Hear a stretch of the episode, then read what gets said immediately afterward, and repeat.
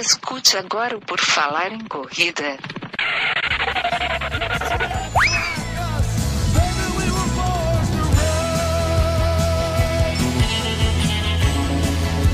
Are you ready to run?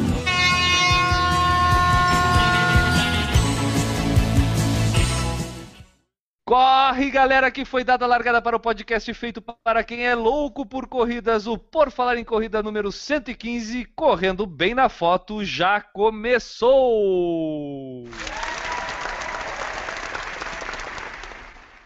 Nesta edição do podcast sobre corridas de rua mais irreverente da podosfera mundial, teremos a participação de Enio Augusto, o famoso arroba EAUG, que sempre nos brinda com sua frase motivacional na abertura de todos os podcasts. Enio, qual é a frase de hoje? A melhor coisa sobre a fotografia é que ela não muda mesmo quando as pessoas mudam. E completando a bancada que hoje está enxuta no Por Falar em Corrida, ele, o arroba CorridasSC, Newton Generini, o homem do calendário de corridas do Brasil. Tudo bom, Newton? Tudo bem, tudo certinho? Oi, audiência. Eu sou o Guilherme Preto, vocês podem me encontrar por arroba corrervicia e quem quiser saber mais sobre o Por Falar em Corrida, basta acessar o nosso blog, o www.porfalaremcorrida.com. E quem quiser acompanhar o nosso dia a dia pode seguir os nossos perfis no Snapchat. Falar em Corrida, Correr Vicia e M Geronasso. O Newton criou o dele, mas ainda não está ativo. Quando estiver ativo, a gente vai divulgar aqui. Envie suas mensagens, e-mails. Sem eles, não existe o Por Falar em Corrida. Utilize nossas redes sociais, blog, Face, Twitter, Instagram, YouTube e onde mais vocês encontrarem a gente. Pode mandar sugestão de pauta, relato de provas, dicas, dúvidas, perguntas, tudo. E no fim do podcast teremos algumas dessas mensagens que recebemos nas últimas semanas de todos vocês que nos ajudam a fazer o Por Falar em Corrida. É isso aí. Quem quiser ajudar o podcast Por Falar em Corrida é simples e de graça. Basta compartilhar o nosso podcast aí nas redes sociais. Aí review lá o link compartilhado, só compartilha, só dá um compartilhar e você vai estar apresentando o Por Falar em Corrida para algum amigo seu e a gente vai estar ganhando talvez um novo ouvinte. Assinar o feed no seu agregador de podcast favorito também pode nos ajudar. E principalmente quem tem o iTunes, quem usa o iTunes para escutar o nosso podcast, pode entrar lá e deixar o rate, lá a avaliação, com cinco estrelinhas. E deixar um comentário lá sobre o que, que acha do podcast, o que, que não acha. Isso nos ajuda a subir um pouquinho lá e também ter mais visibilidade. É tudo de graça e você vai estar nos ajudando a manter este centenário e suado podcast sobre corridas de rua no ar.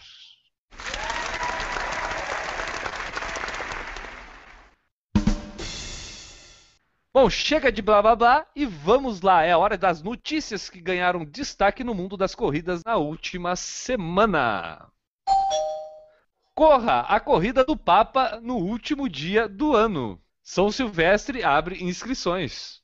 Exatamente. São Silvestre I foi Papa entre 31 de janeiro de 314 até 31 de dezembro de 335, durante o reinado do imperador romano Constantino I. Foi um dos primeiros santos canonizados sem ter sofrido um martírio. A festa dele é em 31 de dezembro, que é a data da São Silvestre, que abriu inscrições de 21 de setembro a 27 de novembro, ou enquanto não for atingido o número máximo de inscritos, que é de 30 mil. O site para inscrição é sãosilvestre.com.br e o valor da inscrição está 145 reais, e você não ganha nem um prato feito, é 145 para correr lá. Olha só, Newton, eu pela primeira vez eu vejo um veículo de comunicação, eu acho que a gente pode enquadrar o nosso podcast nesse critério, é, falar o porquê que se chama São Silvestre ou da onde veio o nome São Silvestre. Tu já sabia que o São Silvestre tinha sido um papa? Não, sinceramente não. A nossa produção é, é sensacional, eu acho. 105 anos e um recorde. Japonês faz recorde dos 100 metros rasos. Exatamente, o japonês Hidekishi Miyazaki, de 105 anos, estabeleceu um novo recorde e se tornou o homem mais rápido do mundo nessa idade nos 100 metros ao correr a distância em 42 segundos e 22 no dia 23 de setembro, um dia após o seu centésimo quinto aniversário. A frase que Miyazaki falou: Eu não estou feliz com o tempo. Comecei a derramar lágrimas durante a corrida, porque fui ficando mais lento. Talvez eu esteja ficando velho. Eu gosto desse programa por causa disso, cara. Vamos melhorar, Caralho. vamos melhorar pra fazer isso aqui ficar um eu, podcast cara, eu- de humor. é, nota pro japonês do Enio, ô, ô, Newton. De 0 a 10, De 0 a 10. meio. Ah, Tá não. Não, eu, eu, ah, eu dou nota 7,85. É que no final misturou tudo, né? Mas voltando aqui pro nosso amiguinho japonês. A meta dele é correr os 100 metros em 35 segundos, mas ele destaca que mais importante do que bons tempos é ter uma boa saúde nessa idade. A quarta lei de Newton. Newton Generini faz recorde pessoal aos quase 50 anos. Fale-nos, Enio. Fale sobre o recorde de Newton Generini. Duas semanas antes de se tornar um homem cinquentenário, Newton Generini fez o tempo de 48 minutos e 41 segundos nos 10 quilômetros da prova da Track Field Run Series e Iguatemi, Florianópolis. E um dia de chuva durante todo o tempo, ele mostrou que a idade não interessa, ainda mais quando se tem um coelho tão eficiente quanto o N. Augusto. Parabéns, Newton. Olha só, acho que nosso auditório resta aplaudir o Newton. Muito obrigado, auditório. Muito obrigado. Newton merece. Queres é, agradecer alguém? Tens algum pronunciamento a fazer? É, é, Newton, queres dedicar essa- esse recorde a alguém? Eu dedico esse recorde a uma pessoa muito importante. Eu mesmo, porque fui eu que fui lá, fui lá correr. E é um pouquinho ao Enio, os últimos 20 segundos ali dá pro Enio. O sub-49 é do Ah, Enio. E como não poderia faltar nesse podcast, desde o princípio a gente sempre adotou isso como um padrão aqui. Toda vez que alguém nesse podcast bate um recorde mundial, o que, que acontece, Enio? Toca a vinheta da vitória. Então, tananã, tananã, solta o tema da vitória, DJ.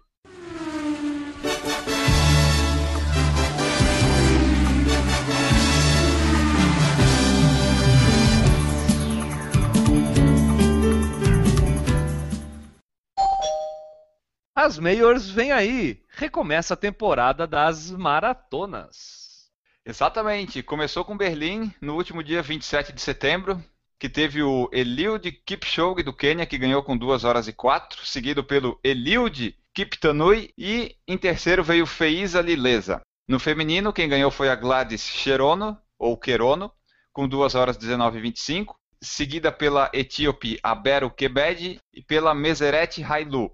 É, os dois vencedores, o Kipchoge e a Querono, é, do Quênia fizeram os tempos mais rápidos da maratona no ano, por enquanto, né? Ainda vai ter Chicago e Nova York. E teve um detalhe, né, Enio? Acho que a gente não comentou aqui. O Kipchoge ali correu praticamente 30 quilômetros com a palmilha para fora do tênis, né? Verdade, eu quero ver a Nike explicar aquilo ali.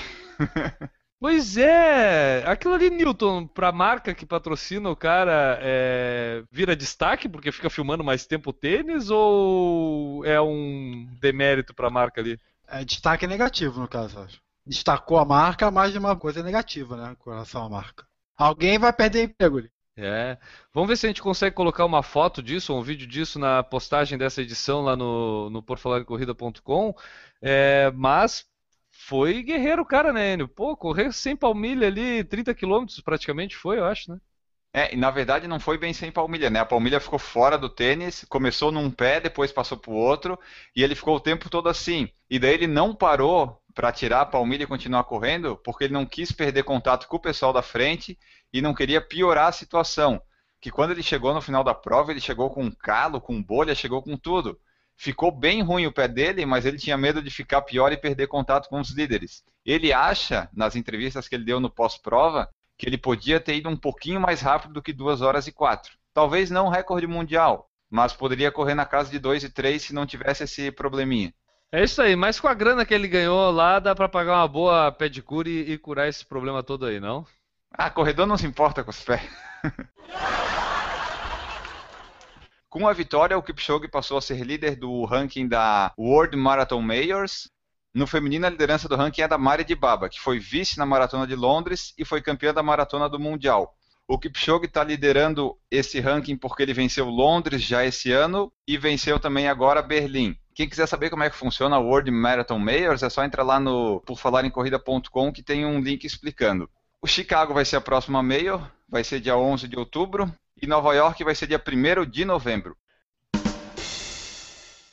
Quem participa de corridas de rua sabe que é impossível não notar os vários fotógrafos espalhados no meio da multidão. Eles fotografam a galera e depois colocam tudo na internet, onde é possível comprar essas fotos que o corredor mais gostar. É muito difícil uma corrida não ter fotógrafos, mas corrida sem foto não existe. Até porque existem os autorregistros durante provas e treinos, as famosas selfies de corridas. Quase ninguém escapa. E quem aqui não gosta de ter uma foto correndo? Afinal, faz parte da vaidade de todo corredor ter aquele registro dos momentos que passou correndo, seja onde ou como for. Todo mundo quer aparecer bem na foto, até os feios. Arrume seu penteado, ponha sua melhor roupa de corrida e se prepare para o nosso podcast fotográfico. Olha só, é, é, um tema que eu acho que a gente nunca pensou é, em falar, porque eu acho que faz tão parte do dia a dia de quem corre. Eu acho que desde a primeira corrida a gente já vê o fotógrafo, já se liga que, opa, vou ter uma foto desse momento e tudo, e aí vai atrás e compra. E aquilo parece que vira do cotidiano da gente. Hoje em dia a gente vê a galera tirando foto o tempo todo. E é sobre isso que a gente vai falar o podcast número 115. Para começar, eu quero jogar a coisa de uma forma mais genérica para a gente discutir aqui. E eu queria saber aqui do Enio e do Newton se vocês acham que realmente correr é um esporte fotogênico. Existem vários esportes que prezam muito a fotografia, prezam muito a imagem, esportes plásticos como skate, surf, voo livre, principalmente esses esportes radicais prezam muito esse lado da, esse, esse lado da fotogenia, de todo o cenário. A corrida tem disso também? O que, que tu acha, Nilton? Eu acho que menos, né? Não é que não tenha, mas eu acho que menos do que um surf, um, um skate, até porque nesses esportes, né, esses dois esportes, a nota é dada pela performance, né, pela beleza, pela plasticidade do movimento. No nosso esporte, não. É quem chega mais rápido. Se vai chegar feio ou bonito, não faz diferença. Não é que não faça falta ou não seja importante, mas é sobressai menos do que esportes como skate, surf, por exemplo. E, e Enio, não estamos falando da pessoa ser fotogênica ou não. O esporte é fotogênico, tu acha? Na corrida é difícil ser fotogênico. É, geralmente tu vê as fotos de corrida do pessoal, o pessoal compra e gosta porque ele está naquele momento de esforço pessoal, de estar tá correndo, praticando exercício, saúde, o rua, endorfina e tal. Só que é difícil uma foto de corrida ficar boa. E quando a pessoa corre para tempo ou corre rápido, ela está fazendo força. E geralmente não fica bonita essas fotos.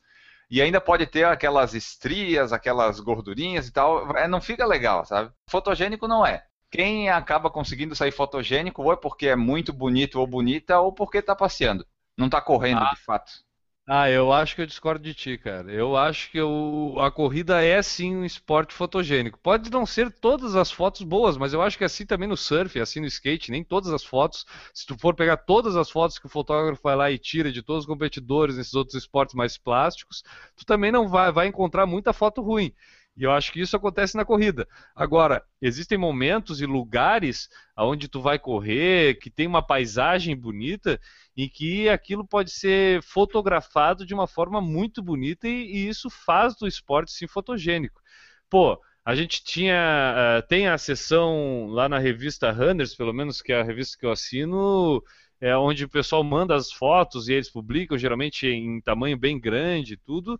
E, pô, tu vê fotos de cenários, assim, do pessoal correndo principalmente em trilhas, ou então em cidades grandes com pontos turísticos de paisagem, que fazem do esporte bem bonito. Eu olho por esse lado, eu acho que a gente pode considerar, sim, a corrida um esporte fotogênico. Porque a gente corre em lugares diferentes. É diferente, por exemplo, do esporte de quadra que tu vai estar sempre na quadra. O basquete, por exemplo, o futebol, o vôlei, tu tá dentro daquele ambiente fechado, tu não tem ali uma paisagem. A corrida te permite ter essa paisagem, esse landscape. Mas se você tirar a corrida da paisagem, a paisagem continua bonita. Sim, mas a gente consegue conciliar os dois esportes. Eu, eu, concordo com você que, óbvio, é muito mais fotogênico, muito mais bonito do que o esporte de quadra. Não há dúvida. Mas a foto, na realidade, é bonita do local. Sim, né? nesse aí, também a, pegando bem uma, uma personagem ou um, um, momento legal. A gente está falando aqui de esportes fotogênicos, o, o, salto ornamental é outro que a gente tem fotos também que se tu for analisar por esse lado, né, tipo, o cenário ali não importa muito, é muito mais Sim. o corpo do atleta, o movimento dele que, que ah. dá a fotografia. Eu entendi esse lado do, do Newton colocou e eu acho também interessante. Eu acho interessante porque vamos fazer um exercício, né? Vamos tirar é, o personagem atleta e ver se a foto continua bonita. Se a foto continua bonita, opa, então peraí, o ambiente está contribuindo talvez bem mais do que o ato esportivo ali. Agora é o seguinte, tira o atleta. Fica o quê? Fica só uma piscina? Fica só um troço? Então, peraí, né? É, eu acho que é isso que tu quis colocar, né, Nilton? Isso, exatamente. É, mas tem umas fotos de corrida que ficam boas, dependendo da postura que a pessoa tá ou da passada, tu. Não pela pessoa Sim. em si, mas pela postura e tal, né? Daí fica legal de ver, assim. Sim. Mas fotogênico, fotogênico eu não acho que seja, mas tem umas fotos que ficam legais. Então a gente já começa com uma, um- uma indefinição sobre se é legal as fotos, são legais as fotos de corridas ou não, né? Tipo, vai depender muito aí do gosto da pessoa que está escolhendo as fotos, né? Eu acho que a gente vai depender muito do gosto. Por exemplo, o Enio acha que fotografia de corrida não é fotogênica. Eu acho que é. E é claro, a gente não pode deixar de perguntar aqui se a gente tem aquela foto preferida. Tu tem aquela tua foto preferida, Enio? Eu, antigamente, eu tinha mais. Quando eu comecei a correr, eu baixava todas as fotos lá que o pessoal colocava no Facebook, até comprava algumas. Mas de 2013 para cá, eu, eu desapeguei disso. Eu não... Raras são as fotos que eu baixei que eu tenho aqui. E daí as minhas preferidas, as que eu tenho, são duas. A da chegada da Golden Four de Porto Alegre e da Maratona de Porto Alegre, que foram os dois recordes que eu fiz, que daí eu fiz questão de comprar foto da chegada. Mas de foto legal assim, eu tenho algumas que são do Mountain que ficaram, ficaram legais pela paisagem, né? Não por causa de mim. Mas as preferidas que eu tenho são as da Golden Four e da Maratona lá em Porto Alegre. Então tu preza mais pelo momento em que está descrevendo aquela foto do que realmente pela imagem que ela é, tem. Porque para ti é, serve mais pelo registro ali do teu tempo, é isso? Não pela pose que tu tá, seria na foto. É, não, porque eu não, quando eu vejo o fotógrafo, eu tento não não olhar para ele, sabe? Eu finjo que ele não tá ali porque eu acho que a foto fica muito falsa, muito artificial, sei lá. Tem toda uma pose. É uma pose sem fazer pose. Isso é, esse cara é. tem Isso é pro próximo bloco. Exatamente.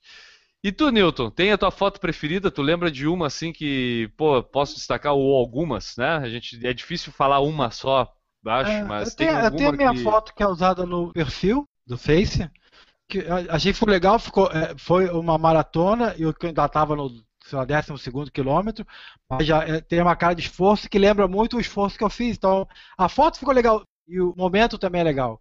E mais uma ou duas, não, realmente é, é, é, é como ele falou, antigamente eu ia lá, ficava olhando as fotos, mas vai passando, fica tão- uma coisa tão natural, eu desapeguei muito fácil também. Eu olho a postagem que tem, raramente eu pego uma imagem e guardo, muito raro. Talvez pela minha feiura inata, né? Não ser nenhum bad pitch. Eu desapeguei, mas eu sou bonito. Errou! Eu vou dizer pra vocês que eu, eu tenho algumas fotos preferidas minhas. Eu gosto muito da minha foto da chegada da maratona, que eu também uso nos meus perfis, a maioria dos meus perfis eu uso ela. Por coincidência, essa, essa, esse momento dessa foto, pra mim, explica muita coisa ali, me, me faz lembrar tudo, tudo que teve pra passar pra chegar naquele momento ali de cruzar a linha de chegada da maratona. Mas é, eu acho engraçado porque é, é, tem a foto oficial, que é a foto que eu comprei, que é essa que eu uso no perfil, mas teve uma foto tirada pelo Eduardo Ranada da grade lateral, que antes de eu comprar era a foto mais legal que eu tinha. Incrível que as duas fotos são do mesmo momento, e são duas fotos que eu gosto muito, assim, sabe? Tipo, acho que tem, a, a foto ficou bonita e representa bem o momento assim dela. Mas eu tenho outras fotos, é, tem uma foto da meia maratona, que é inclusive por coincidência, eu acho que as fotos que eu mais gosto, elas são de momentos de bater recorde também, de momentos em que é, eu estava correndo bem. Né? Então eu acho que a gente vai sempre acabar relacionando ao momento, né? Sempre associando ao momento. Mas é uma foto que eu tenho é, com o fundo a ponte Ercílio Luz ali na fundo da beira né? ponte. Todo mundo É, tem uma foto. Todo mundo tem a foto da ponte, os fotógrafos sabem disso, e quem vier correr em Florianópolis ou quem corre em Florianópolis sabe o que eu estou falando, que é naquela curva ali fica um monte de fotógrafo amontoado para poder tirar com aquele plano de fundo a ponte Ercílio Luz. Mas eu tenho uma foto clichê dessa em que só tô eu, consegui pegar um momento em que não tenha ninguém perto, né? E ficou bem distribuída, eu não estou centralizado na foto e prioriza bastante a ponte, assim, é uma foto que eu gosto, eu usei bastante tempo como foto de perfil minha e eu gosto bastante daquela foto também. Tem outras fotos que, é, durante a maratona, a minha treinadora, a Mariana, passou de bicicleta do meu lado, tirou uma foto é, eu jogando água no rosto, assim, cara, e ela pegou bem no momento da água caindo no rosto também, e a, a, a, luz da foto ficou bem legal, é uma foto que eu gosto bastante. Então eu tenho várias. De outros momentos, tem fotos que eu gosto que são fotos é, do momento, são fotos que são com a paisagem, isso que a gente estava falando, bonita, e que eu boto aí no meu álbum de fotografias ali. Eu gosto bastante de fotos, cara, eu gosto bastante. Eu gosto das fotos, mas é tipo, para comprar ou para baixar eu já não tenho mais tanta paciência. Só, só se tiver uma assim que tem ali só uma e tal, eu baixo, daí sim. Mas se for ficar Eu acho que a gente passa por uma febre quando começa, né? A gente passa por uma febre e a gente. A, a primeira a gente não sabe selecionar. Eu acho que a gente fica com medo de é. nunca mais ver aquela foto, de não ter mais fotos na corrida, e aí tu acaba comprando lá 10 fotos a primeira vez que tu entra numa corrida. Né? Tem gente eu que tá que com febre primeira... até hoje. pois é. é. Eu hoje em dia eu sigo uma política, eu não sei vocês, mas eu no máximo duas fotos. No máximo. Eu, eu acho que não lá. preciso de mais de duas. Sim, procuro sempre ser uma. Uma por evento eu procuro comprar. Não mais de duas. Duas seria o limite hoje. Vocês têm esse tipo também de autopoliciamento assim, na aquisição de fotos? Ó, tipo, é, se for um, uma prova, um evento que eu quis muito fazer, que eu treinei, que eu fiz, provavelmente, se eu fizer o recorde, por exemplo, na Golden Four ou aqui na meia de Floripa, provavelmente eu vou querer uma foto legal da chegada. Mas se dependesse de mim, essas empresas de foto, o pessoal ia morrer de fome. Não que eu queira que eles morram de fome, mas eu não compro mais nada de foto. Tem tanta foto, tem tanta gente tirando foto conhecido nas corridas, que de centenas de fotos, uma ou duas fica boa. Então eu não preciso comprar mais, eu não sinto essa necessidade. Fala, eu compartilho eu com ele que falou, se depender de mim, infelizmente eles vão morrer de fome.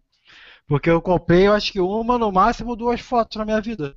Pois é, hoje é, esses sites oferecem diferentes é, resoluções de fotos, né? Então a gente tem diferentes custos, um custo para cada tipo de resolução. Claro que quanto maior a resolução, mais cara fica a foto. É, que ideia de preço, Enio, que a gente tem hoje para comprar essas fotos aí nos sites? É, eu lembro o foco radical, a gente pode falar aqui, está em torno de seis reais, cinco reais. Eu acho a foto com menor definição ali, que é a que geralmente a gente compra.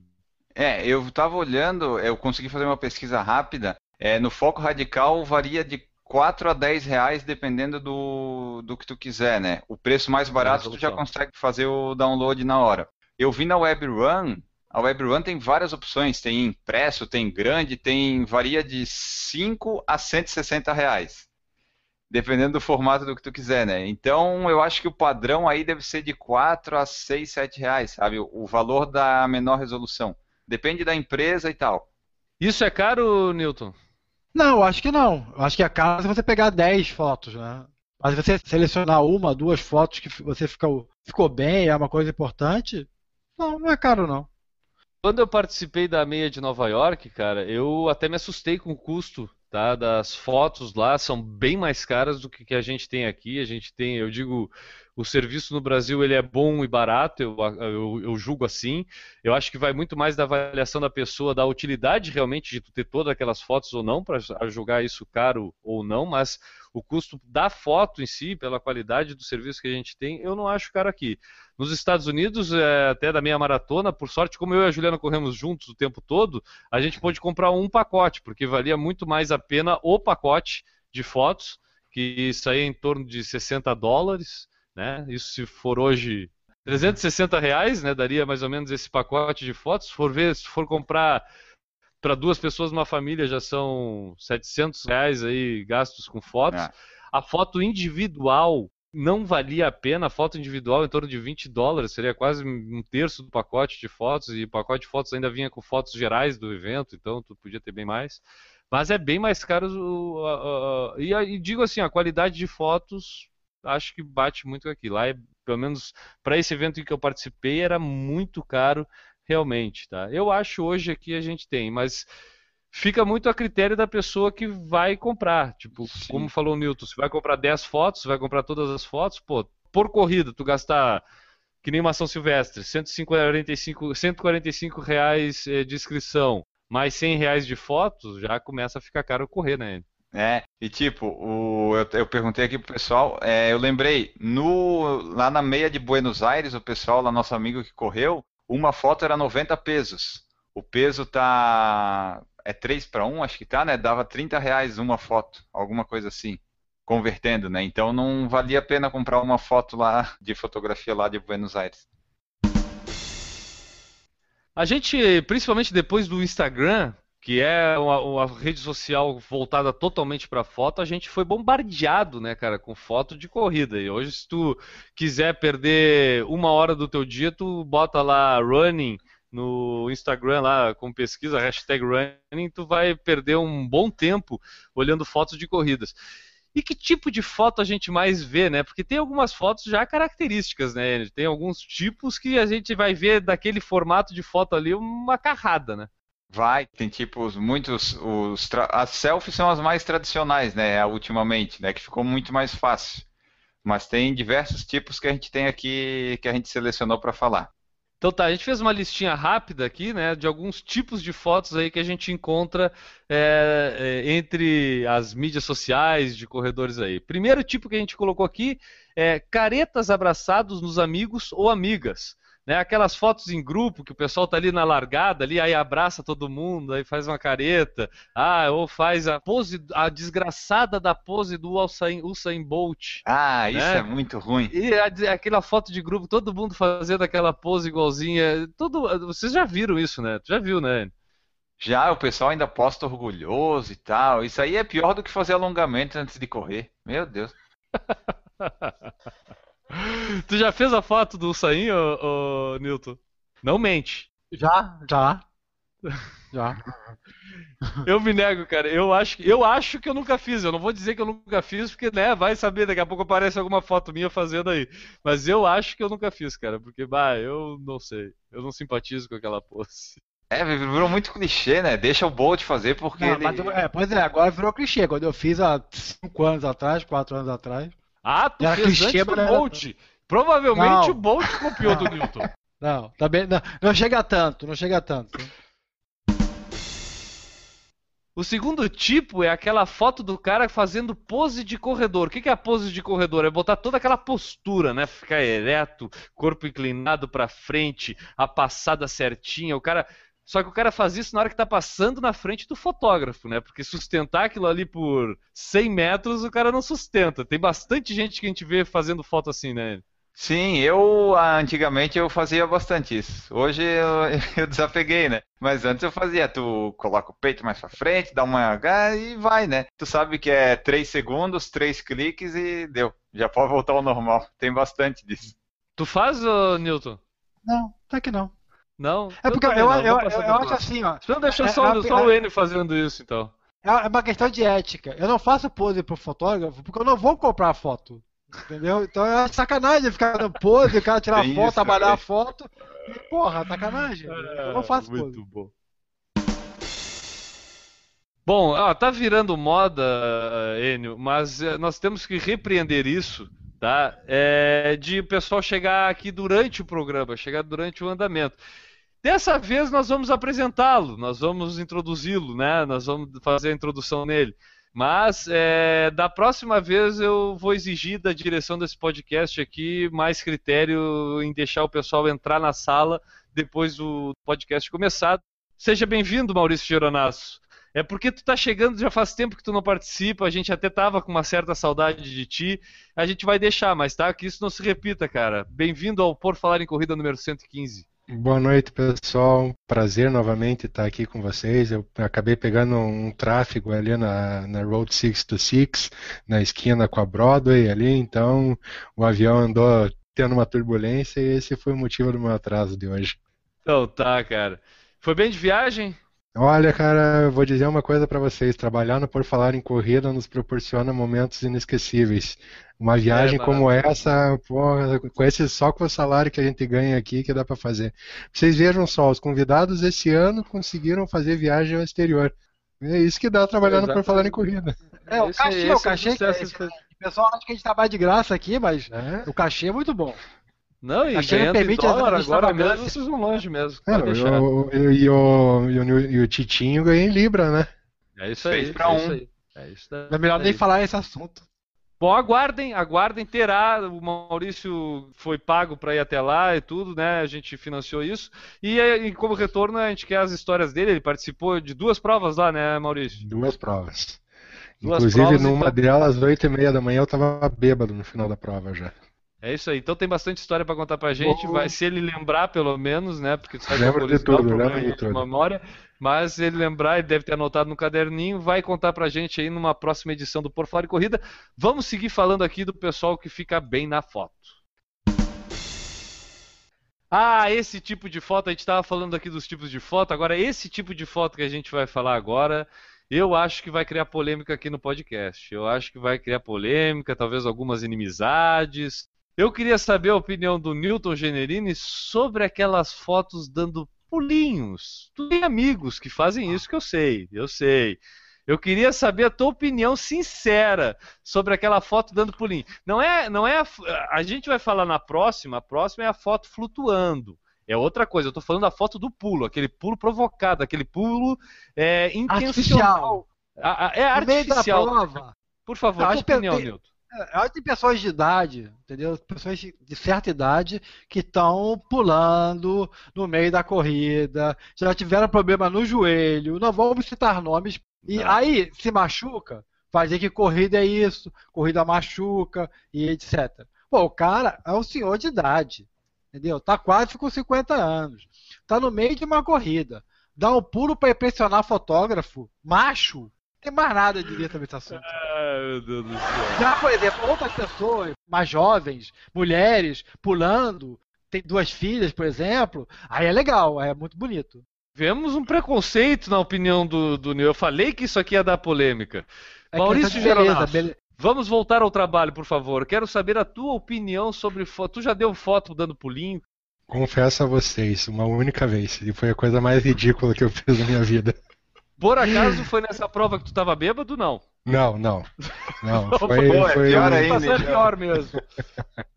Não foi uma situação que eu resolvi fazer isso e depois que eu vi as fotos deu, deu vontade de chorar e realmente abandonar a corrida de rua. É, e, e, e, a tua opinião em geral, cara? Tu acha legal essas fotos? É, depende do caso, que nem disse o Newton? Porque pro Newton é, a gente percebe que depende né? do caso. Depende do caso. É. Acho que a primeira coisa que a pessoa tem que saber fazer é pular, né? Acho que se a pessoa sabe pular e consegue ter o momento exato, acaba tendo uma foto legal. Mas eu não gosto, não repito a experiência e, tipo, acho uma coisa meio que pode causar no final de uma corrida uma lesão muito séria. E na hora que a pessoa tá tirando a foto, né, Nilton? Que a gente tá correndo lá, e aí o cara, tu, tu olha pro lado assim, o cara vem tu, do nada dá um pulo. Eu, a primeira vez que eu vi esse teu amigo que tu tava citando aí, que a gente não vai citar nome isso aqui para não ter constrangimento, a primeira vez que ele eu vi ele fazendo um pulinho desse, eu digo, mas que porra que é? Porque a foto depois pode até ficar legal, mas na hora da corrida é um pouco constrangedor, não, Nilton? É ridículo, entendeu? É ridículo. E eu do lado, Observe o constrangimento para a pessoa. Do lado, tendo que olhar para outras pessoas em volta e falar: fugiu do hospício.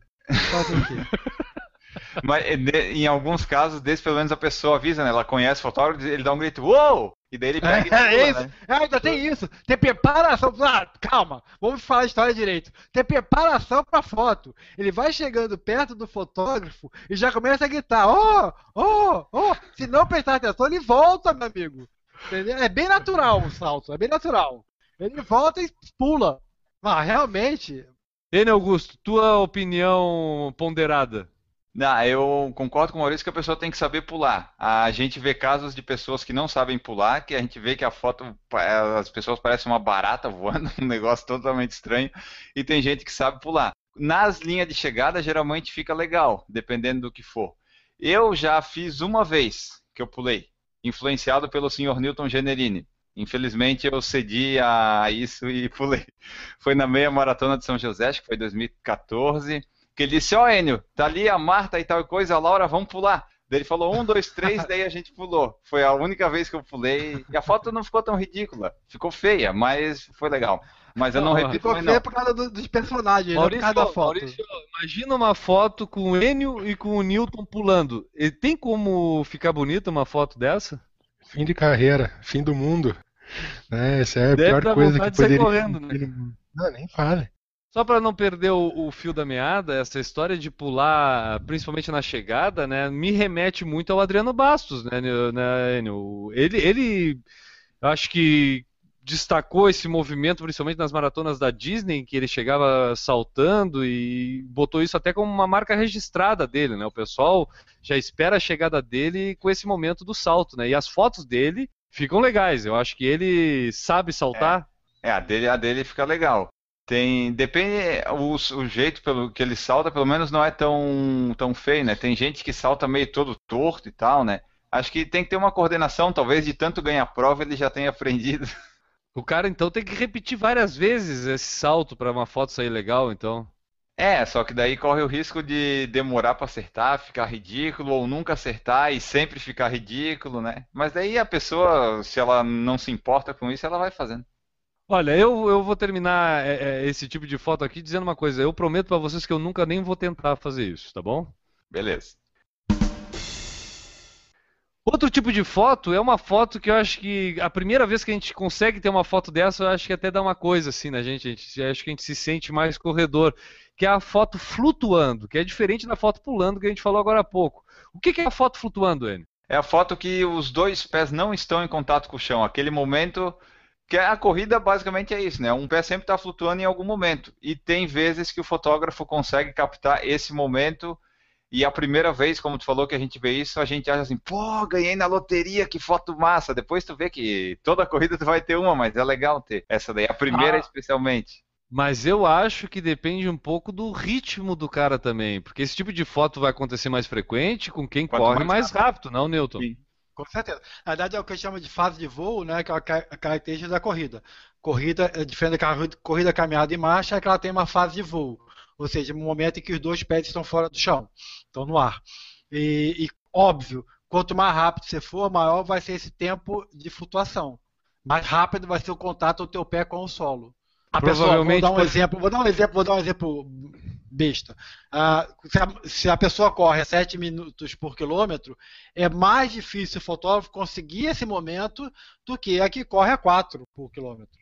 É, ou seja, é mais fácil se tu ficar parado no mesmo lugar ali, dando vários cliques, aqueles bater vários cliques assim, é mais fácil tu pegar, por exemplo, o Mofará voando do que eu. Né? Provavelmente tu vai dar vários cliques e vai com sorte, num desses cliques, me pegar com o pezinho um pouco fora do ar ali do outro. O Mofará provavelmente é. vai pegar os dois e a quase 10 centímetros do chão ainda, os dois. Né? Nesse exato momento eu não comparo nem com o Mofará, não, mas se com uma lesma qualquer, também vai ser mais fácil. Todo mundo aqui tem uma foto assim? Tu tem uma foto assim, Maurício? Tenho, e eu também já posso falar do outro lado, da pessoa que está fazendo esse tipo de foto. Tá? Eu, moro numa região aqui em Curitiba onde passam, se eu não me engano, quatro ou cinco provas. E eu, de vez em quando, eu, eu acabo acordando cedo, quando não vou participar delas, e pego minha máquina para geralmente tirar foto dos amigos, para depois passar para o pessoal da assessoria. Tá? E, e para fazer uma foto dessa, o cara tem que tirar no mínimo umas 10 fotos uma sequência para no meio dessa sequência ter uma foto com a, com a pessoa assim os dois pés no chão. Tipo, a primeira vez que eu peguei uma foto dessa no, nos dois lados, tanto como corredor como tirando a foto, é sensacional, uma foto bem legal mesmo. E tu tem uma foto assim, Nilton? Tenho. Mas é o mesmo esquema, tá em algum lugar perdido. Mesmo esquema de sempre. E tu. Cada Enio? dia mais, mais frequente, né, Enio? Agora que nós estamos em corredores rápidos, ah, não, o meu agora é. Eu, se eu vou procurar as fotos, eu vou achar várias. Só que no momento eu não tenho, acho. Eu não sei onde é que estão minhas fotos. Antes, antigamente eu tinha elas separadas. Agora eu devo ter por aí. Eu já tive, tenho, mas não sei onde é que tá. Olha, eu acho que eu tenho uma foto assim, mas eu acho que eu tô com a cara no chão. Então acho que não vale, né? Tipo, eu tava com os pés fora do chão, mas a cara tava no chão. Não sei se você. Não.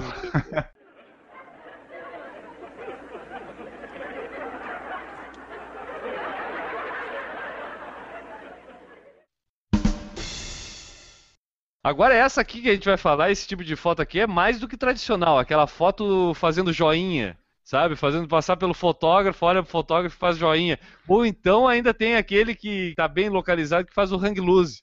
O cara pega e faz o hang loose assim pro fotógrafo, né? Tá ali, ó. O Maurício já tá falando do heavy metal aqui, né?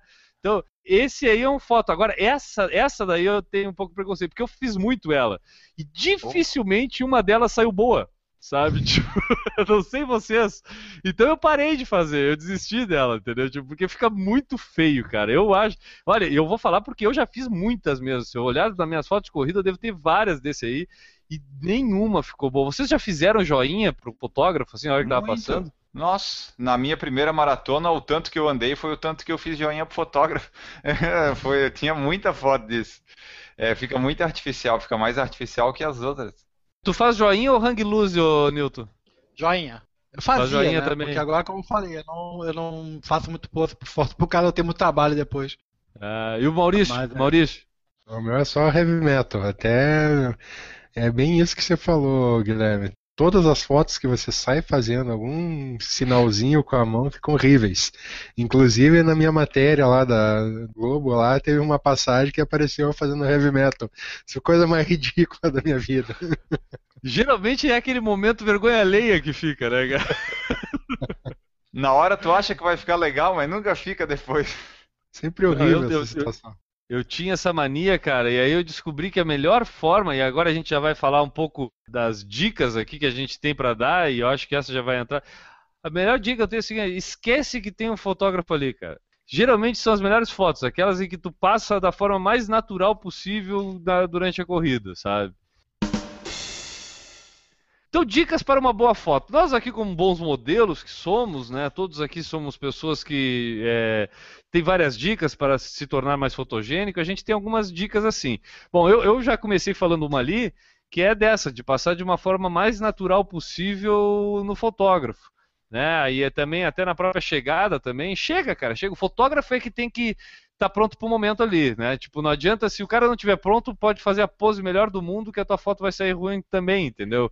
Então, eu acho que é, o segredo, na minha opinião, assim, um deles é passar de uma forma mais natural possível ali pelo fotógrafo. Tu tem alguma outra dica, Enio?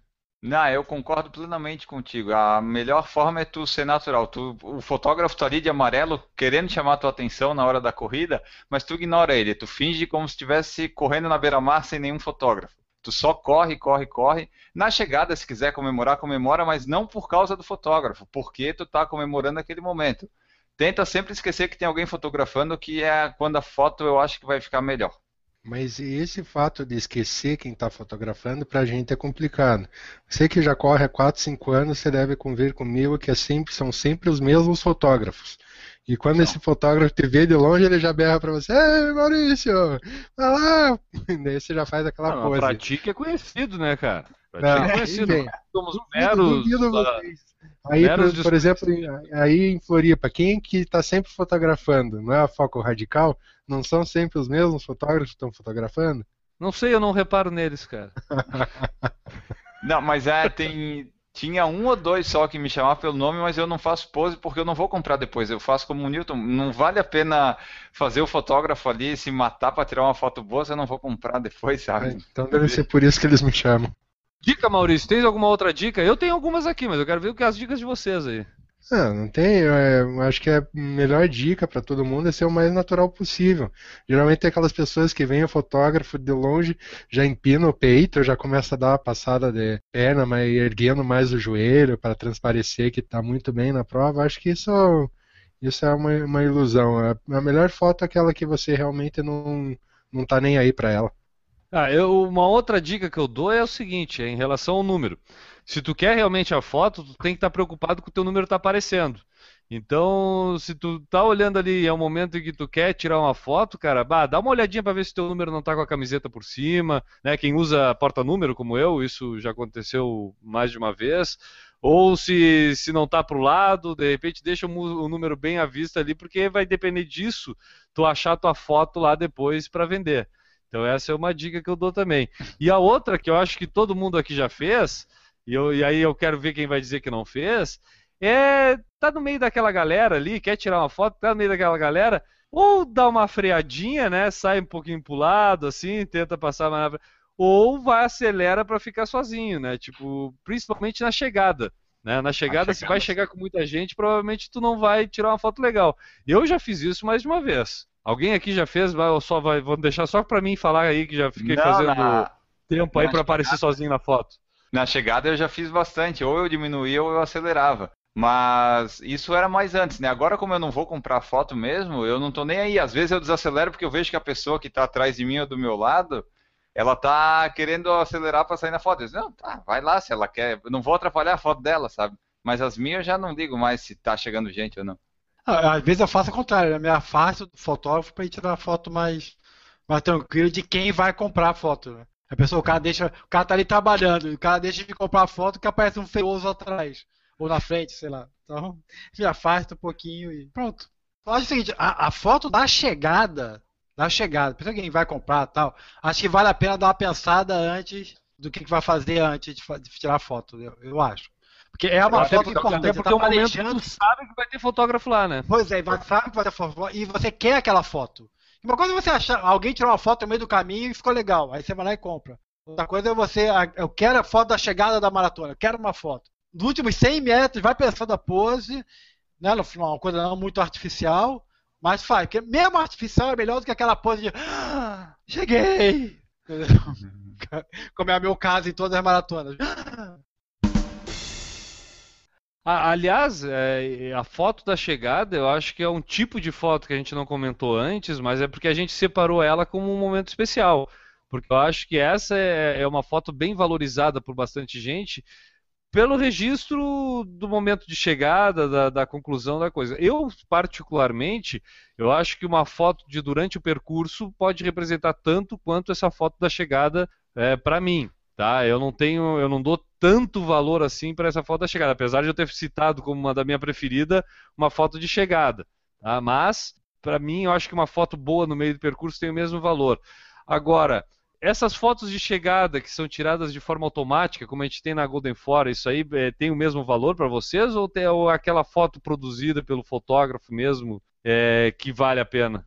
Eu prefiro, se for comprar, se eu comprasse, seria da, da chegada. Porque ela, no final das contas, vai mostrar como é que foi a, a, o meu fracasso naquele dia na corrida, né? Quão ruim eu fui. E seria ali que eu ia comprar. E eu gosto que apareça o tempo para ver, para ter o tempo registrado, né? Só que se tu larga muito atrás, o tempo acaba sendo muito mentiroso, sabe? Na Golden Ford Porto Alegre eu fiz 1,41 e no tempo estão 1,42. Aí eu fiquei meio assim, porra, compro ou não compro? É o meu recorde, mas não é o meu recorde porque o tempo líquido é outro, sabe? Mas eu gosto de aparecer o tempo. Se não aparece o não. tempo, eu nem considero. Pois é, essa, essa é uma questão. Aparecer o tempo é importante, eu acho que de repente nessas fotos de chegada, ou não? Se tu tá eu... tá correndo para recorde, sim. Se não, às vezes a pessoa ignora. Eu não, não concordo. Eu acho que o tempo é supérfluo na foto de chegada. Porque a gente não larga na frente. Então o tempo nunca vai ser o, o real mesmo que vai aparecer. A não ser que tenha algumas fotos de prova que aparecem com o teu tempo líquido já registrado na, na foto. Ah, mas é, eu não acho necessário esse tempo da, da linha de chegada. E só para complementar, Guilherme, é, você falou em foto preferida. A minha foto preferida de corrida é uma foto tirada no meio de uma prova. Tipo, a minha foto perfil do Facebook é a minha foto preferida de corrida. E ela foi tirada ano passado na maratona de Curitiba no meio da prova. Então, eu, eu acho que a foto de final de prova tem que ser muito bem pensada. Tá. A próxima vez que tu quiser falar sobre a tua foto preferida, tu chega antes do podcast, tá, Maurício? Tá bom, senhor, desculpa.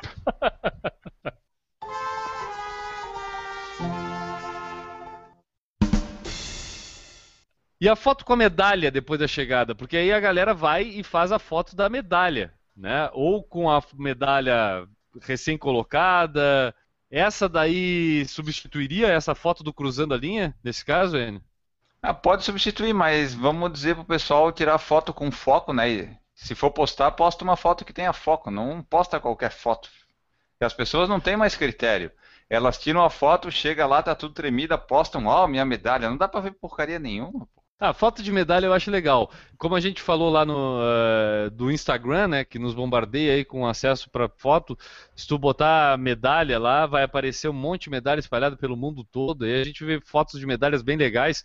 O próprio uh, Correr pelo Mundo, que a gente entrevistou aqui, a gente até comentou da ideia deles lá de começar a compilar essas fotos que o pessoal marcava eles no Instagram e eles juntavam e postavam isso. Pô, e, e chega da vontade de correr certas provas por causa da medalha, né? Pra gente que eu gosto bastante do visual das medalhas, eu acho um artigo bem legal assim. dá um gosto legal. Então eu, eu, eu valorizo um pouco essa foto da medalha assim, cara. Eu acho legal. Eu acho que melhor até do que de repente uma selfie. No meio da corrida, ah, eu acho a, medalha da foto. Não, e tipo, a selfie, se tu for fazer também, faz depois, né? Porque hoje, eu não sei se o Newton notou, logo, Sim, no, logo começo, no começo, né? Não, oh, deu vontade de passar por cima, né? Deu, tava 100 metros, tinha um cara tirando uma selfie na prova, sabe? Porra, é muito sem noção isso. Bah, eu vou fazer o meia-culpa agora. Eu vou fazer o meia-culpa. Uma vez eu atrapalhei corredores por causa de uma selfie. Foi lá na, da, na corrida do Olímpico. Mas lá pode, eu lá tava, pode. Eu, é, lá pode. Ah, obrigado, velho, obrigado. Mas o Enio sabe a multidão que era para correr. E aí tava para correr os 3 quilômetros, estava o meu pai e a minha irmã junto. E eu e eu tava inscrito para os 9 que corria depois, mas aí eu corri os três com eles também antes. E aí, pô, era um momento de pura confraternização, não tinha ali, meu Deus, não tinha como querer correr corrida mesmo, né? Era o momento do evento. E aí o que que eu fiz? Eu virei correndo de costa para filmar minha irmã e meu pai. E aí, nesse momento, correndo de costa, eu atropelei uma mulher, ela já ficou brava comigo, e aí já deu um bafafá. Então eu, eu faço minha culpa. Eu já fiz essa cagada aí de atrapalhar a gente no início da corrida para fazer foto. Antes de terminar o assunto, a gente já falou bastante de foto aqui. A gente só não pode deixar de mencionar aqueles amigos que durante as corridas dedicam o seu tempo a registrar todo aquele momento. E a gente tem alguns aqui que a gente vai dar nome, né, como a Marta Eliventura, né, como a Laura Generini, que além de é, aguentar o Newton também fez já bastante fotos da gente correndo, como, por exemplo, é, quem mais a gente poderia citar? Eu acho que tem um amigo nosso aí que se caracteriza muito por registrar esse momento, né, Enio? Tem, tem. Um tal de Eduardo Ranada. É pós e pré-prova. É, às vezes durante, se duvidar. é impressionante. Onde ele vai, ele tá tirando foto na corrida. Tu vê lá, ele tá com o pau de selfie, tá com a máquina, tá com um celular. Ele tá tirando alguma foto. É impressionante. É, às vezes ele tá caminhando pela arena do evento ali, só vê a mãozinha dele para cima tirando foto, é. né? E depois isso é compartilhado. E aí, né, Nilton, a gente tem que lembrar, o, o grupo da onde nós três aqui pelo menos viemos, é, nos encontramos lá no Loucos por Corrida, surgiu para compartilhamento dessas fotos que eram tiradas ali dessas pessoas que se conheciam das corridas, né? Então queriam ter a foto de um de outro e aí também o grupo surgiu muito para facilitar esse, esse encontro de, de fotos aí, né, Nilton? Sim, foi, ainda era Orkut ainda, se não me engano, na época. E principalmente a Marta, na época, tirava muita foto, ela não corria, na época a Marta não corria, ela só acompanhava o Renato nas provas. E, então, tanto que o início, né, quem acompanha o podcast já sabe, o nome do grupo era Loucos por Corrida, Medalhas e Fotos. Depois ficou só Loucos por Corrida por razões óbvias. Mas é, sempre foi assim, a reunião foi em torno das fotos. E ainda vê isso muito, é muito comum ainda isso. Que a gente tem que lembrar que a, a gente, né, nós três, o Maurício que acabou de fugir de novo, temos que nos colocar na situação de como a gente começou. Então a foto hoje, é tá, o N está falando, pô, eu não, não tô nem aí, eu também não tô nem aí para foto, ou até mesmo para medalha, mas para quem está começando, a foto é tudo, tudo de bom. Eu acho que a gente tem que educar a pessoa para não fazer selfie na corrida, saindo na frente. Quer fazer selfie? Beleza, parabéns, ótimo, parabéns. Vai lá atrás e faz, tira sua selfie. Entendeu? Não atrapalha ninguém. Mas é uma coisa é, que, para iniciante, foto da medalha, foto fazendo sinalzinho, foto mordendo a medalha, foto no pódio, né? Embora não tenha subido ao pódio por ter ganho. É, é natural, todos os corredores que estão iniciando passam por essa fase, né? Então, a gente às vezes recrimina, mas a gente já fez também. É, é aquele negócio, né, Nilton? Tipo, para hoje já está saturado a tua vontade de ter fotos, quantas tu já não tem? Né? Não é porque tu nunca quis, é porque não. tu já viu que a foto já podia te é... dar aquilo que já te deu, né? Tipo... Não, é, não é que eu não dê valor, é que o valor dela já foi muito depreciado pelo tempo. Ela teve um valor fundamental. Eu me lembro, eu me lembro que das muitas coisas que eu comecei a fazer e depois parei porque perde sentido, foi no próprio Face é capaz de ainda ter. Cada corrida que eu tinha tinha uma fotinho. Eu era assim. Tinha uma foto lá, postava lá. Depois, como tudo que eu faço na vida, cansei. É, eu, eu acho que é, que, é, que é nesse sentido aí. Tu, é, até tu falou da questão, a foto é tão, é, ela tem um valor que a gente vê os próprios eventos é, bem organizados, eles procuram ter lugares, né, alguns totens, algumas, alguns lugares onde as pessoas possam tirar a foto registrando aquele momento. Alguns põem aqueles é, é, painéis onde tu só bota a cara ali, Sim. né? Às vezes tem, tem aquele tipo de coisa nos eventos e tudo. Porque a fotografia, depois é, do advento aí, principalmente de smartphone, que qualquer um tem acesso a uma câmera digital e a, e a câmera digital diferente, né? Do filme que tu tinha que escolher muito bem o momento para tirar foto, porque tu tinha 24 fotos para tirar durante um ano naquele rolinho de foto que tu tinha. Hoje tu desata a tirar foto em qualquer momento. Então, isso faz parte do nosso dia a dia, a gente não pode evitar. E na corrida, isso eh, serve como gente, é uma corrida como a gente já descreveu aqui como um movimento de grupo, né? A gente forma tribos aí ao longo da corrida. Nada mais natural do que a gente querer registrar esse momento com amigos individualmente também, como a gente faz. Então eu acho que o momento fotografia ele faz parte do mundo da corrida, né? Faz, tipo, pra tirar as fotos lá no momento da corrida, eu, eu, tiro as fotos, eu vou tirar as fotos, eu tiro do pessoal, tiro com o pessoal. Eu gosto de tirar as fotos, só que depois eu não vou pegar nem comprar nada, né? Mas na hora de tirar lá eu acho legal de tirar e tal. Só que depois vai pegar e baixar quem gosta delas, quem tá dando mais valor nelas de fato agora, né? Só para terminar, Enio, tu que fez a pesquisa, fala pra gente aí aqui é, quais são os sites mais comuns aí, que é, pelo menos aqueles que a gente conhece, que trabalham com esse serviço aí de fotos de corredores? Então, a gente separou alguns aqui. Ah, tem algumas provas que têm seu próprio serviço, né? No próprio site da prova, tu consegue pegar as fotos lá, eles disponibilizam via Facebook e tal. Mas os que a gente conhece mais assim que tem é o focoradical.com.br, na ativo.com também tem, na webrun.com.br tem, o olho no atleta.com.br tem e o mediasport.com.br tem. Tem o Sport Click também. Não sei se vocês lembram de mais algum, mas esses são os principais que eu achei assim que sempre tem as fotos aí perdidas. Eu acabei colocando é. ali a, o vivosport.com, que é aqui da região do Paraná. Acho que foi esse que eu coloquei. Aqui a gente ainda tem o benefício de ter uma assessoria esportiva que tem dois ou três fotógrafos que acabam tirando foto de todo mundo nas provas e disponibilizam gratuito na, na internet pra gente. O Davi Salles perguntou: Vocês já sofreram um acidente por conta de foto? Já levei uma abraçada na cara da pessoa na minha frente. E aí? Ah, eu teve esse caso que eu contei lá da, do Olímpico lá que quase deu briga ali na hora do lá, deu, deu uma breve discussão, um xinga a mãe do outro, a mãe do, do filho do outro. Mas ainda bem que tinha bastante gente e deu pra se dispersar no meio da galera lá. Vou contar o momento comédia do programa, então. É, você fez aquela prova da Unimed que saía lá do Parque da Luz aqui, Enio? De noite? Ah, é. eu fiz. Nós fez? fizemos. Então tá. Então você deve, talvez saiba a história da, do tombo do Newton arrumando não. o número. Não. Pra quem não conhece aqui, nós aqui de Florianópolis, a prova saía mais ou menos no morro, né? Descia e ia pra uma ruazinha de calçamento de paralelepípedo.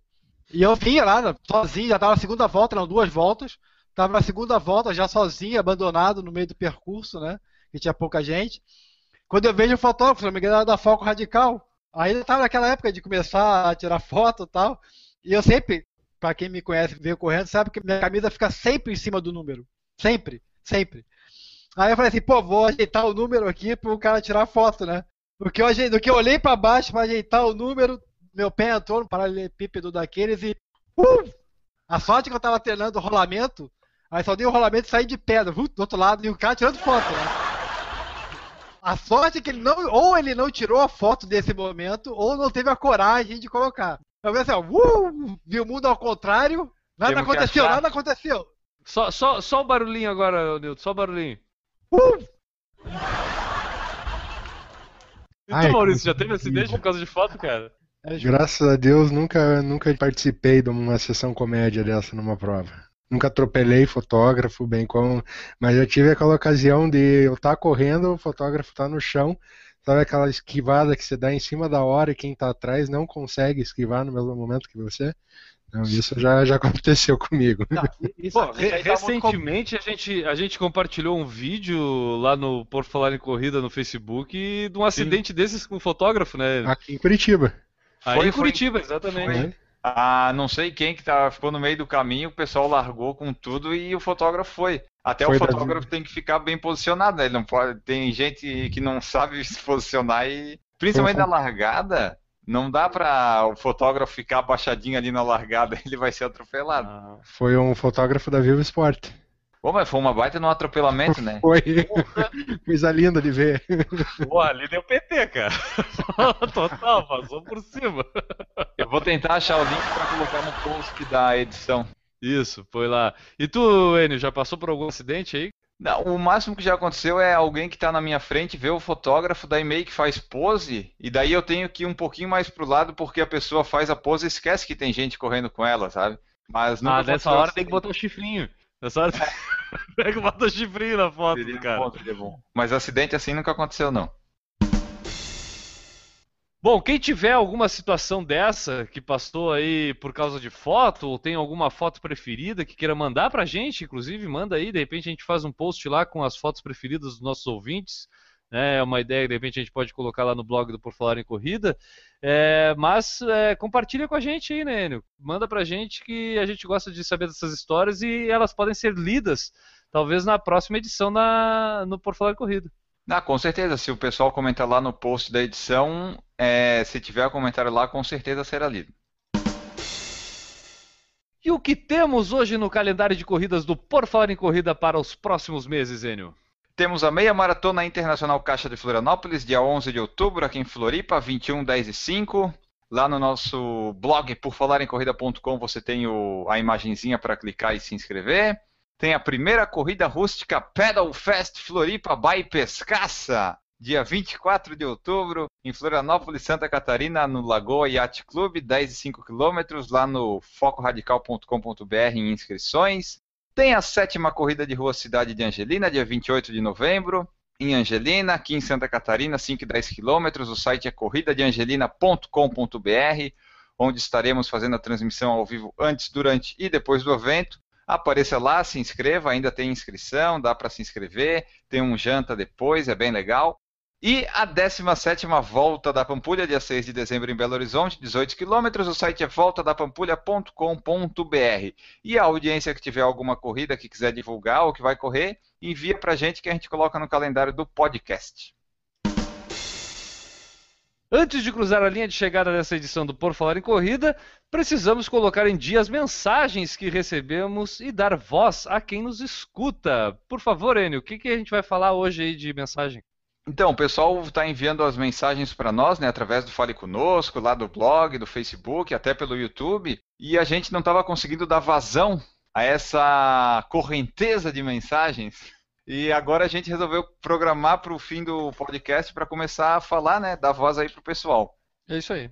Ideia até pro pessoal que for mandar mensagem e tal, que sabe que vai ser lido agora, é coloca o, o nome, eles já colocam, mas coloca a cidade também, para a gente destacar de onde é que a pessoa está mandando a mensagem. É, a primeira mensagem é do Fabrício José Breyer Gonçalves. Ele diz o seguinte: Comecei a ler Corpo Ativo Mente Desperta do autor Dr. John J. Ratey e Eric Hangerman. Conforme avanço na leitura, vou enviando algumas passagens para vocês. Uma delas é: Para que um homem tenha êxito na vida, Deus lhe concebeu dois recursos: educação e atividade física.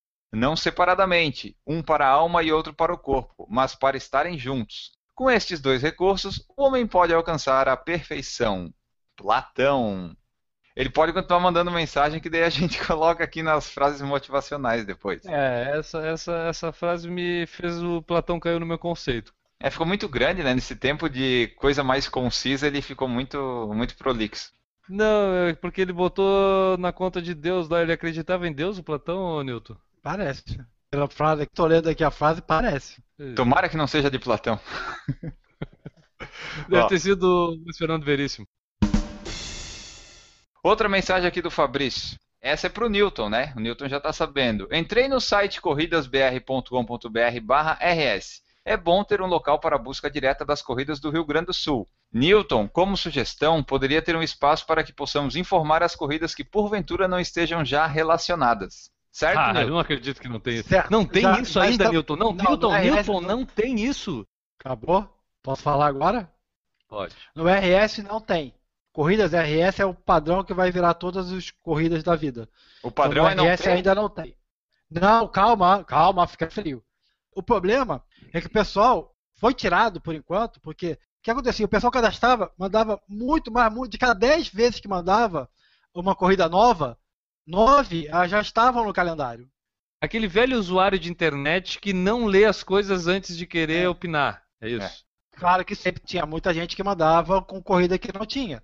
Mas, claro. mas, a grande maioria era a corrida que já tinha. Aí eu perdi meu tempo de ir lá, olhava a mensagem, foi a corrida, ia procurar, porque é óbvio, não lembro todas as corridas de cabeça que eu tenho lá. Aí eu vou lá, procuro, às vezes, às vezes a informação está errada, a data, alguma coisa assim. Aí eu não achava, ia cadastrar, e falei, cara, a corrida está cadastrada. Então, nesse momento eu tirei, não tem, realmente não tem lugar nenhum. Eu quero, eu quero uma frase, imagina, uma frase que eu consiga dizer pro cara, ó, não achou, procurou direito, manda para mim, beleza. Sem ser grosseiro, né? Sem ser, ó, tem certeza que não tá aqui? Mas vai ter, essa semana ainda tá pronto. O Eric Madeira de Brasília. É, estou compartilhando os posts do site com os grupos de corrida no WhatsApp. Sempre que leio algo legal no site, quase todo dia, posto no grupo do WhatsApp. As informações que vocês postam das corridas ajudam demais. Muito obrigado. É, é, isso. Quando a gente fala que você pode nos ajudar de uma forma gratuita, né? Você não precisa tirar o dinheiro do seu bolso para estar tá ajudando por falar em corrida.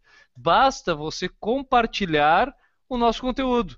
Compartilha o podcast, compartilha lá os nossos posts no blog, tudo isso vai estar tá ajudando a gente, né? É isso que a gente quer falar, né? Exatamente. Se você compartilha o podcast com alguém, o site, a pessoa vai lá, conhece, lê, se interessa e acaba criando uma rede maior de contatos, de ouvintes, de leitores e que pode proporcionar um maior alcance aqui ao podcast. É isso aí. Gratuita e bondosa atitude, né? Exatamente. Mais uma mensagem aqui agora do Vander Andreazzi, lá de São Paulo. Amigos, bom dia! Me diverti muito com esse podcast do Recorde Pessoal. Gostaria de contar minhas experiências com os meus recordes.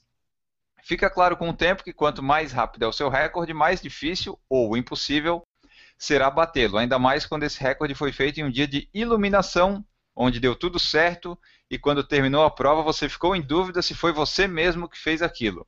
Pois é, tem um dia desses. Um dia, aliás, que já narrei a vocês, o dia da maratona de Chicago em 2013, onde fiz 3 horas e 38 na maratona que para meus parâmetros de tartaruga é um tempo inimaginável, como entenderão nos meus recordes a seguir. 5 km tem um recorde, mas como foi em treino, pois nunca corri uma prova de 5 km, fica fora pelos padrões dataênio de aferição. Correta atitude, Vander, correta atitude. Nos 10 km, 48,06. Nos 21 km, 1,46 e 39. Nos 42 km, 3,38 e 37. What the fuck? Ele coloca ali. Deu para entender o tamanho do meu problema, certo, amigos? Antes desse recorde na maratona, meus últimos três tempos foram duas vezes 3,50 e uma de 3,49, que no meu entendimento é o ritmo esperado para o meu padrão. Esse recorde atrapalhou na minha última prova, Maratona de Santa Catarina, pois querendo baixá-lo, comecei forte e paguei a corrida com juros no final da prova. Quanto aos recordes restantes, acredito que não tenha muitos problemas para baixar, pois faz muito tempo que não dedico em baixá-los. Geralmente essas provas aparecem no meio do treinamento para a maratona. Mas isso mudará. Nesse restante de ano, coloquei como objetivo baixar meu tempo nos 10 km e início do ano que vem o da meia maratona. A maratona fica para o segundo semestre. Chovendo no molhado, mais uma vez, parabéns a vocês que fazem o melhor podcast de corrida e sem dúvida um dos meus podcasts preferidos, não importando a categoria. Abraços! Uma salva de palmas aqui para o nosso amigo Vander, né, cara, que é, realmente se meteu numa encrenca ali para tentar bater os recordes agora, né? É, esse da maratona, boa sorte, Vander, que um dia vai dar. É, mas com um desempenho desse aqui, né, cara, provavelmente ali a meia maratona e os 10 quilômetros com dedicação. Os 10 quilômetros aqui eu acho que são fáceis, né? 10 e 21 é para ir tranquilo pelos recordes dele aqui, ele é mais ou menos do nível que eu faço aos meia e 10, então eu acho que ele consegue fazer mais baixos dois tranquilo. A maratona já é outra história, né? É isso aí. Obrigado, Vander. Obrigado pela tua mensagem, cara. Mais uma mensagem aqui do Tiago Souza, que possivelmente vai virar um assunto para um próximo podcast. Gostaria de saber da eminente banca quais tênis vocês usam e a opinião sobre tipos de pisadas e suas prováveis implicações e lesões, por exemplo, canelite. Abraços e parabéns pelo podcast. Ah, cara, eu sou fã de Nimbus, já usei aquele outro da ASICS, que é o, como é que é, Sky Speed, né? Acho Sky que é esse o nome. Esse foi que eu bati o recorde da minha maratona, foi com ele, eu acho muito bom. No entanto, não tem tanto amortecimento. Eu, como tinha lesão no joelho eminente, eu procurava muito amortecimento e para mim o Nimbus é, foi o tênis perfeito até hoje. Newton? Eu, Nimbus, né, o ASICS Nimbus, para distância mais longa, normalmente acima de 15, 20 km.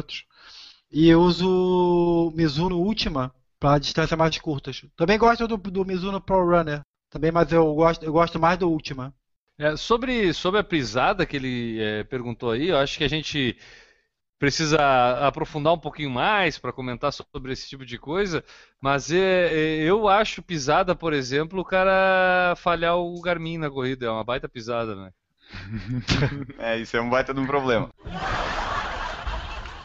Só sobre o do Thiago, eu até respondi por e-mail para ele, disse que era eu que estava respondendo, porque não é opinião do podcast, que eu falei que eu gosto de correr com tênis leve e pisada é besteira. Tu tem que comprar, se for, compra um tênis neutro e deixa a tua pisada atuar sobre aquela coisa. O que importa é a biomecânica da corrida e a técnica. A pisada é consequência. Eu concordo com uma pequena variação. Depende do grau muito pronada ou muito supinada, aí eu não concordo contigo. Mas em 99% da população, 98%, sei lá, um número bem alto da população, neutro é mais que suficiente. Eu já acho uma besteira esse negócio da pisada, porque pro meu caso eu nunca tenho tênis para minha pisada. Então... O teu é um número que é uma besteira. Não, além disso é pisada pesada, né? É, do Leandro Augusto. Bom dia, prezados. Adorei o podcast, o 112 lá do Global Heroes. Sempre tive vontade em criar algo parecido com o Pacemaker da doutora Luciana, pois realmente o intuito é de espalhar nossas histórias e mandando informações de como é possível viver em tais condições do aparelho. Estou disponível a qualquer momento para me interagir com vocês no canal, com o Pacemaker, enfim. Grande abraço a todos. Legal, foi um podcast que a gente aprendeu bastante coisa, né, cara? E aí a gente vai vendo pessoas que já vivem nesse mundo, né? Do pessoal que usa dispositivos, como é que chamava? O Enio deve saber decor hoje. Né? Computadores né? de dispositivos eletrônicos, né? Um negócio assim. Não, é implantados no corpo humano da pessoa. Alguma coisa dessas aí, cara. A gente é, vai falar muita bobagem até acertar aqui, mas é, é muito legal aí. Pô, cara, obrigado pela mensagem, Leandro. Obrigado mesmo. A última da Luana Pinheiro. Boa tarde. Caminho todos os dias 5 km na volta do trabalho e corro apenas aos domingos. Ainda não consigo correr 5 km direto. É minha meta até dezembro. Gostaria de adicionar a minhas caminhadas uma caneleira de 500 gramas a cada perna para conseguir uma perca maior de peso e mais resistência também. Gostaria de saber se isso realmente me ajudaria. Conto com vocês para esclarecer essa dúvida. Não, não ajudaria. Não, atrapalharia. Não. Talvez até machucaria. É, e essa história de correr com caneleira, cara, isso é para ganhar massa muscular, isso não é para perder peso. Tu não vai é. ter queima de, de gordura, nada ao fazer mais força com, com, vai se com a perna. Né? Eu acho que é, vai machucar o joelho legal. A chance de, se fizer isso com uma constância grande, a chance de se machucar. Uhum é muito grande. É muito é, grande. Se for o então, caso, se for o caso, quando chegar em casa, bota a caneleira, faz uns exercícios específicos para o joelho, se informa com o professor de educação física, faz exercícios específicos para o joelho e pronto. Exato. E Voltar quer perder peso? Caminhar, em vez de ir direto para casa, dá uma volta na quadra antes de chegar, aumenta um pouquinho o percurso, passa mais tempo com a frequência cardíaca mais elevada, que ali tu vai entrar numa zona aeróbica e a partir dali tu pode começar a perder peso. Só que vamos falar a verdade também, né, galera? Perder peso correndo também não é assim, só corre todos os dias que tu vai perder peso. É, tem que correr, tem que se alimentar direito, é, é. todo um conjunto aí que não é só Não é tão rápido fora. assim, não é só colocar um pezinho na perna, até se for muito rápido vai dar problema de várias dimensões. É isso aí. Então, é o seguinte, vai com calma, paciência e persistência, eu acho que é o caminho. Antes do encerramento, a gente, Newton, corridas SC, corridas PR, corridas .com. Como é que é? Corridas BR? Como é que o pessoal acessa os calendários é, de corrida aí? No momento, por enquanto ainda é corridassc.com.br para as corridas de Santa Catarina, corridaspr.com.br para as corridas do Paraná e corridasbr né, de Brasil.com.br barra RS, mas embora no momento não precisa da barra para as corridas do Rio Grande do Sul. Como só está ela lá, já vai automaticamente para as corridas do Rio Grande do Sul. É isso aí, Enio. É, quer mandar um abraço para alguém antes de se despedir, cara? Não, um abraço para mim mesmo. Um abraço para ti mesmo. Exatamente. Então tá. É, Maurício, o cara que quiser comer uma massa proteica, o que o cara precisa fazer, cara? Entre em contato comigo através do inbox do Facebook, né? Ou adquira nas melhores lojas de suplementação. E adquire o quê? Massas Isabela? Sem red massas funcionais. Ah, tá. Achei que o cara não ia falar. Oh, ah, eu quero. O quê? Pensa que é uma porcaria? Não, né? Não, né? Bom, eu quero mandar um abraço lá pro meu fisioterapeuta da Clínica Nura, tá me ajudando a botar o joelho em dia aqui. O cara me dá mais choque do que cadeira elétrica, entendeu? Mas eu acho que a coisa tá funcionando, tá? Então, um abraço lá pro Luiz Eduardo Monteiro, que é meu fisioterapeuta. Tchau, Newton. Tchau, galera. Tchau, Maurício. Tchau, Maurício. Tchau, Enio. Tchau, todo mundo. Voltaremos na 116. É isso aí, galera. Semana que vem a gente está de volta com mais um Por Falar em Corrida. Fiquem agora com os erros que a nossa produção colocou no final do programa. Um abraço e tchau! Errou! Hoje a bancada está enxuta e completando o time do Por Falar em Corrida para esta edição 115, Newton Generini, o arrobas. O arrobas. Várias arrobas. Pelo tanto que come, olha. Errou! Tudo bom, Newton? Tudo bem, tudo certinho. Oi, audiência. que coisa maravilhosa, ele acertou. Errou! Eu acho que tem que ter sotaque de japonês para falar a frase do japonês falou. Eu vou exigir agora, não sei como tu vai improvisar e tu vai fazer o sotaque do japonês falando a frase do japonês. Vai lá. Tá. A frase de Miyazaki. Alois, deixa eu pegar o, o timing. Alois, Alosca, vamos lá. A frase de Miyazaki. Errou! Que isso aí é em torno de 60 dólares, né? Isso se for hoje dá é, 240 reais, mais ou menos, né? A 4, a 4 reais. É. Né? é isso, né? Não, dá Ou 360. 300, 240. Tu vê que eu sou bom de conta, né? Errou! Bom, Enio, como é que tu quer que eu faça a, a, como é que tu quer que eu introduza o, o Maurício hoje? De maneira nenhuma. Errou! É. Ah, não, a, gente deu, a gente deu uma adaptada no roteiro aí, mas depois é, tu vai te adequar melhor. O, o rapaz do, do estágio, ele tá, tá aqui em casa hoje, ó. Eu fiquei sabendo que ele é, deu problema aí algumas Augusto, edições como atrás. Como é que faz pra excluir aí um participante, tu já sabe? Errou! Só, só, só o barulhinho agora, Nilton, só o barulhinho. Só o barulhinho. Uhul. Rolamento? Uhul. Errou! Ah, qual é que é esse número romano aqui? Peraí, 17, tá. 17.